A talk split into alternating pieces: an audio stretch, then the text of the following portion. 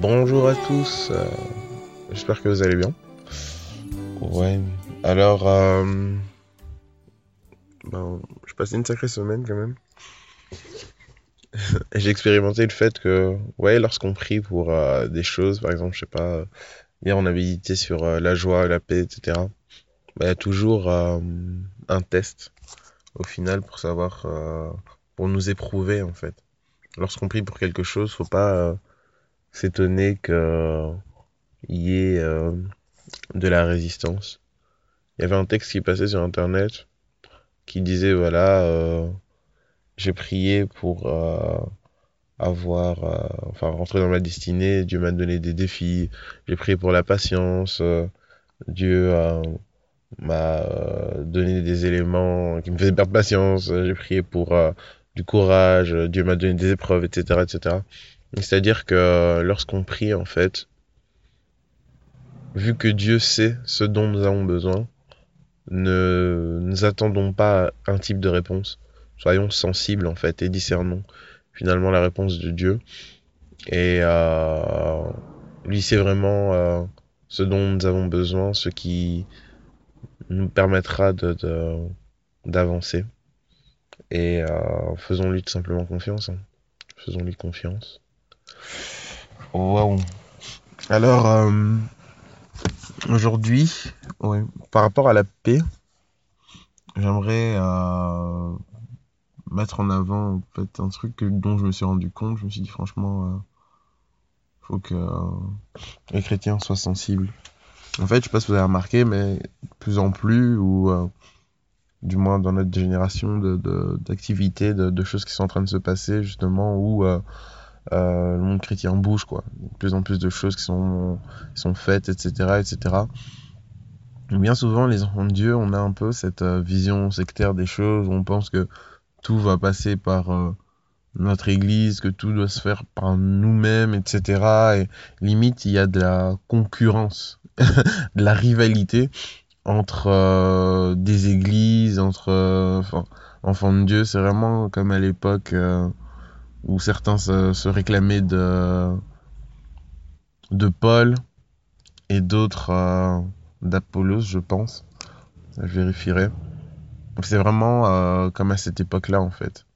Et je réfléchissais par rapport à ça, je me dis, mais finalement, il y a tellement de personnes à toucher, le monde a tellement besoin d'aide que tant mieux qu'il y ait plein d'offres, en fait. Tant mieux, parce que même l'offre là qu'on qu'on donne, ben, c'est pas suffisant pour répondre à la demande tellement que les gens ont besoin d'être enseignés, ont besoin de rencontrer Christ de manière différente, ont besoin vraiment d'être renouvelés. Donc tant mieux, tant mieux qui est euh, il en faut des ouvriers, donc euh, allons-y quoi. Et euh, je réfléchissais aussi par rapport à ça et suis rappelé aussi de la polémique avec Megan Good et Devon, son, son mari, pasteur. Me rappelais de la polémique parce que euh, on l'a en tant que chrétien, quand on a vu ça de loin, on a commencé à la fustiger, ouais, ils, sont en train de prêcher l'abstinence, mais est-ce que ce sont vraiment des exemples Et on est même arrivé à dire, mais est-ce qu'ils s'abstiennent vraiment? Ça, c'est que du buzz. Mais quand on regarde les choses de manière beaucoup plus profonde, qu'est-ce qu'on observe? On observe un gars qui est pasteur et une fille qu'on connaissait, euh, elle est comme euh, un sexe symbole, ok? Elle se met avec ce pasteur et il décide d'attendre. Bon, jusque-là, personne leur a demandé de, de- leur a mis un couteau sous la gorge pour dire ouais voilà on attend. Personne les a obligés en fait. Ils se retrouvent dans une situation où ils disent ouais voilà euh, on préfère attendre etc. Ok. Leur démarche a permis et a touché énormément de personnes. Ça a permis à euh, énormément, énormément pardon, de personnes d'être sensibilisées par rapport à ce qu'est l'abstinence, les bienfaits de l'abstinence, etc., etc. Vu qu'ils sont beaux, ça a impacté encore plus en fait, parce que les gens les ont regardés, on dit mais oui, ils auraient toutes les raisons de de se laisser aller, de jouir de la vie entre guillemets. Mais pourquoi ils s'abstiennent? Au travers de ça, ils ont fait pas mal de d'émissions, conférences, etc. les, les, les, femmes étaient vraiment touchées, plus même que les hommes, etc. Et, et le message est passé. Et finalement, ils ont remis au goût du jour l'abstinence. et nous, enfants de Dieu qui restons dans les églises, on les a critiqués. On a dit, ouais, mais regardez cela. Ce ne sont pas des exemples, etc. Mais finalement, les fruits, c'est quoi? Mais les fruits, c'est que une personne qui ne connaissait pas Christ, des personnes qui, qui, qui étaient rebutées par, euh, par rapport à, ne fût-ce qu'à l'idée de l'abstinence, se sont retrouvées en train de se repositionner, en train de se poser des questions, en train de finalement comprendre d'une autre manière pourquoi le Seigneur euh, demande à ses enfants de s'abstenir. Donc, euh, d'ailleurs, ils ont, écrit un livre, etc. Donc, je réfléchissais par rapport à ça. Je me dis, mais parfois, bien trop souvent, en fait, euh, les enfants de Dieu, on a vraiment cette tendance, mais. sectaire, c'est du sectarisme, ça.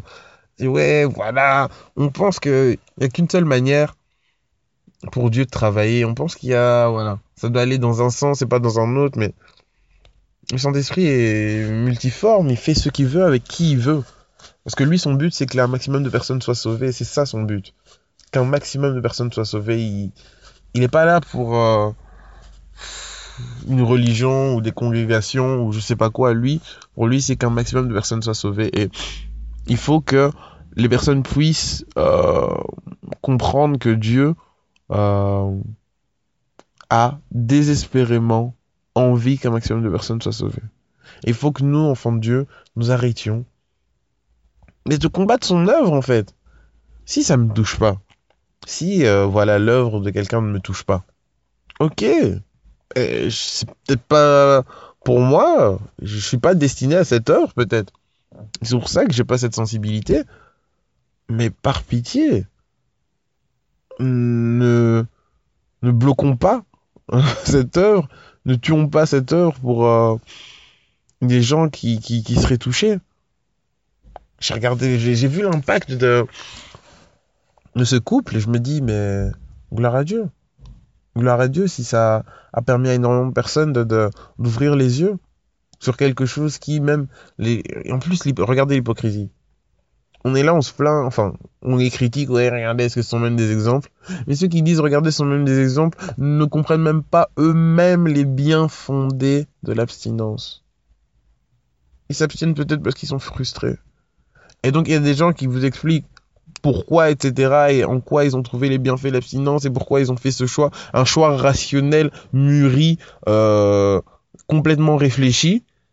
Et vous, les religieux, vous, vous savez même pas pourquoi vous faites ça. Ouais, Dieu a dit, donc je fais. Vous n'êtes même pas convaincu, mais vous arrivez à juger des gens qui expliquent le pourquoi. Non, non, non, non, non.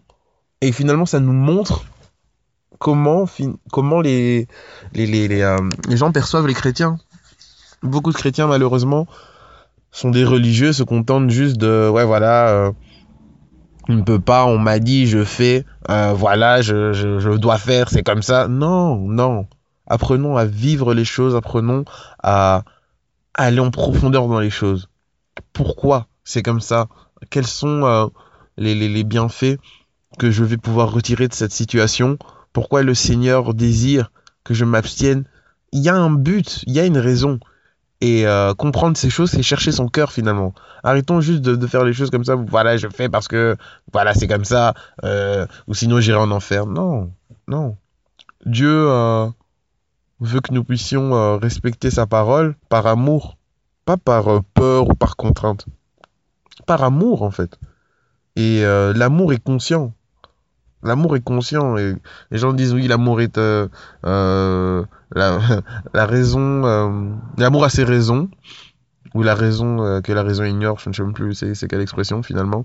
Mais ils mettent vraiment en opposition la raison et l'amour les sentiments et l'intelligence etc alors que non l'amour est, réfléchi oui, euh, j'aime une personne, je me mets avec cette personne, ben, euh, je sais exactement qui est cette personne et en quoi je m'engage. Et c'est pas parce que j'ai de la fumée dans les yeux que je, je, je, je, je m'engage. Non, c'est parce que je suis tout à fait conscient de qui j'ai en face de moi, que j'ai pris cette décision en âme et conscience et j'ai bien mûri cette décision, j'ai bien analysé cette personne, j'ai la conviction que et voilà. Et après, on s'engage. C'est pas, euh, ouais, euh, l'amour est aveugle ou.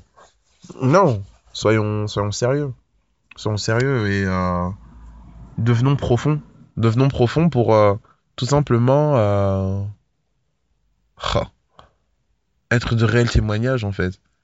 Et que nous ne soyons pas des, des ce genre de personnes qui foulent le nom de Dieu à terre et qui à cause de nos agissements poussons le monde à se moquer de Dieu en fait. À dire ouais regardez sont des moutons, et ils sont faibles, c'est pour ça qu'ils sont dans cette religion, c'est pour ça qu'ils sont dans cette relation avec Dieu, parce que les choses et les, les réflexions parfois qu'on sort sont complètement idiotes en fait. Complètement. Apprenons à nous taire et à méditer, à écouter, à comprendre les choses. Dieu parle tantôt d'une manière et tantôt d'une autre. Voilà. Que vraiment la paix la grâce soit sur euh, notre vie, sur nos congrégations, sur euh, nos familles. Et soyons des vecteurs de paix euh, là où il y a de la rivalité. Apportons l'égalité. Là où il y a de l'animosité, apportons-y tout simplement la douceur, la paix. Quoi. Voilà, soyez bénis. Bonne journée en Jésus.